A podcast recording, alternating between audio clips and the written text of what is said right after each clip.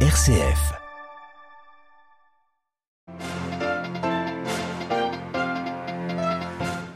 Vendredi saint au Vatican, le Saint-Père présidera l'office de la Passion à Saint-Pierre à 17h, puis le chemin de croix au Colisée à 21h15. À Jérusalem, à Lourdes ou Beyrouth, les églises locales commémorent dans le monde la Passion et la mort du Christ. Illustration au Liban dans un contexte politique toujours incandescent.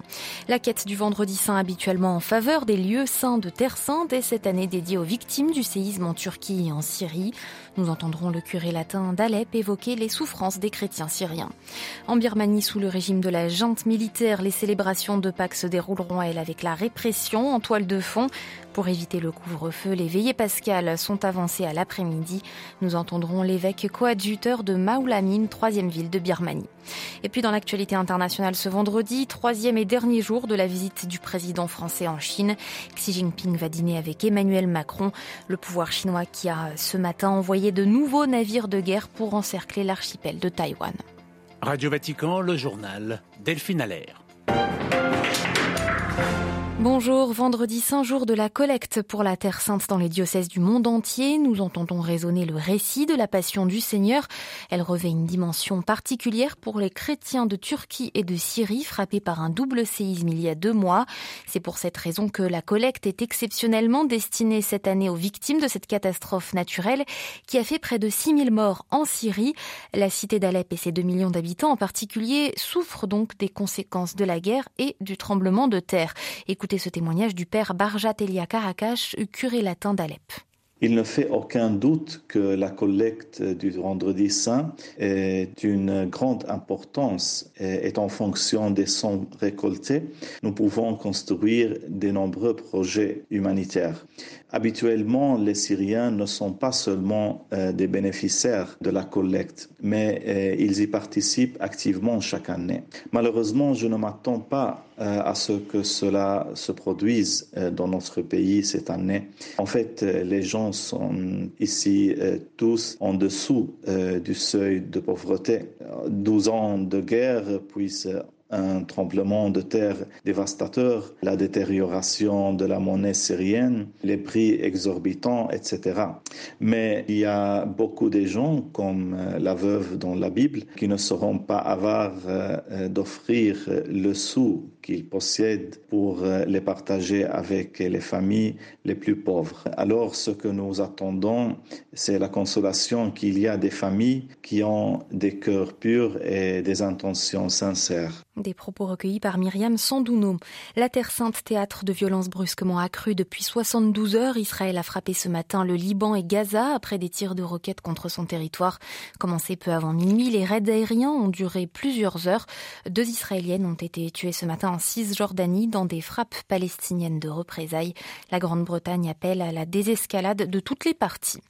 C'est dans ce contexte embrasé que l'église maronite et les chrétiens libanais suivant le calendrier grégorien célèbrent aujourd'hui vendredi saint, quelques heures seulement donc après les raids aériens israéliens dans le sud du pays. Beyrouth, Paul Khalife.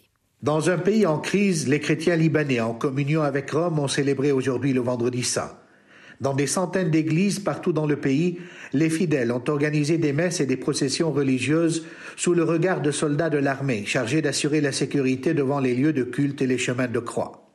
Le patriarche maronite Bshar al a dirigé la cérémonie religieuse dans la basilique de Harissa, qui surplombe la ville côtière de Jounier au cœur du mont Liban, en présence d'une foule de fidèles et de personnalités politiques chrétiennes. Le vendredi saint se déroule cette année dans des circonstances particulières marquées par la vacance à la présidence de la République, un poste occupé par un maronite. Le patriarche Rai a fait de l'élection présidentielle sa priorité. Mercredi, il a réuni pour une journée spirituelle plus d'une cinquantaine de députés chrétiens profondément divisés sur cette question et qui ne parviennent pas à s'entendre sur un candidat commun. Le prélat a interrogé les élus chrétiens sur les efforts qu'ils ont déployés pour faciliter l'élection d'un président et réactiver les institutions de l'État après cinq mois de vacances. Paul Khalife, Beyrouth, RFI pour Radio Vatican. La paix en Ukraine passe par un nouvel ordre mondial sans domination américaine. Ce sont les propos de Sergei Lavrov en conférence de presse à la mi-journée à Istanbul avec son homologue turc. Venu pour en discuter avec Ankara, le chef de la diplomatie russe a aussi menacé de mettre fin à l'accord dit de la mer Noire permettant les exportations de céréales ukrainiennes. Moscou considère que la partie de ce texte qui doit lui permettre d'envoyer sur les marchés étrangers sa propre production agricole et ses engrais n'est pas appliquée. La monnaie russe a son plus bas depuis un an. Le rouble est tombé ce matin à 82,4 roubles pour un dollar et 90 pour un euro. Un effet dû à la chute des revenus de Moscou en devise sur fond de sanctions. Le ministre russe des Finances s'affiche rassurant en affirmant que le rouble évolue en fonction du marché et qu'il s'attend à ce qu'il se renforce, les prix des hydrocarbures russes étant selon lui à la hausse. Des milliers de Birmans se réfugient en Thaïlande ces derniers jours pour fuir les combats entre la junte et les rebelles en Birmanie. Les derniers affrontements se concentrent dans le sud-est de l'État birman de Karen. C'est dans ce contexte de conflit intercommunautaire et de répression que les chrétiens du pays célèbrent Pâques, sans compter la situation de pauvreté du pays. L'Église birmane œuvre à la réconciliation et prie également pour les persécuteurs. L'évêque coadjuteur de Maoulamine, monseigneur Maurice Newtway, nous explique comment les 6% de chrétiens de Birmanie s'apprêtent à vivre la mort et la résurrection du Christ, malgré donc les difficultés et les limitations imposées par les autorités. Eh,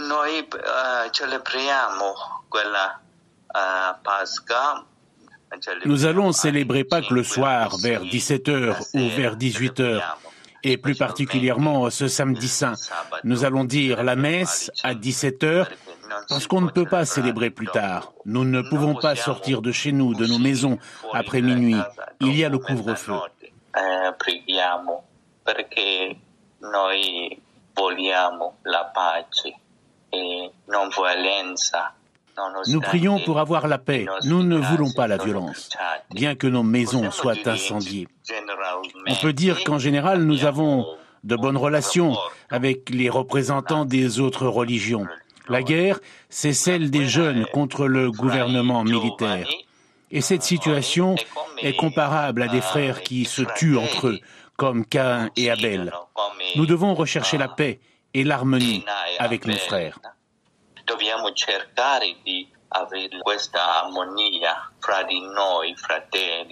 Des propos recueillis par Marco Guerra de la rédaction italienne de Radio Vatican. Des navires de guerre chinois sillonnent les eaux de Taïwan pour le deuxième jour consécutif.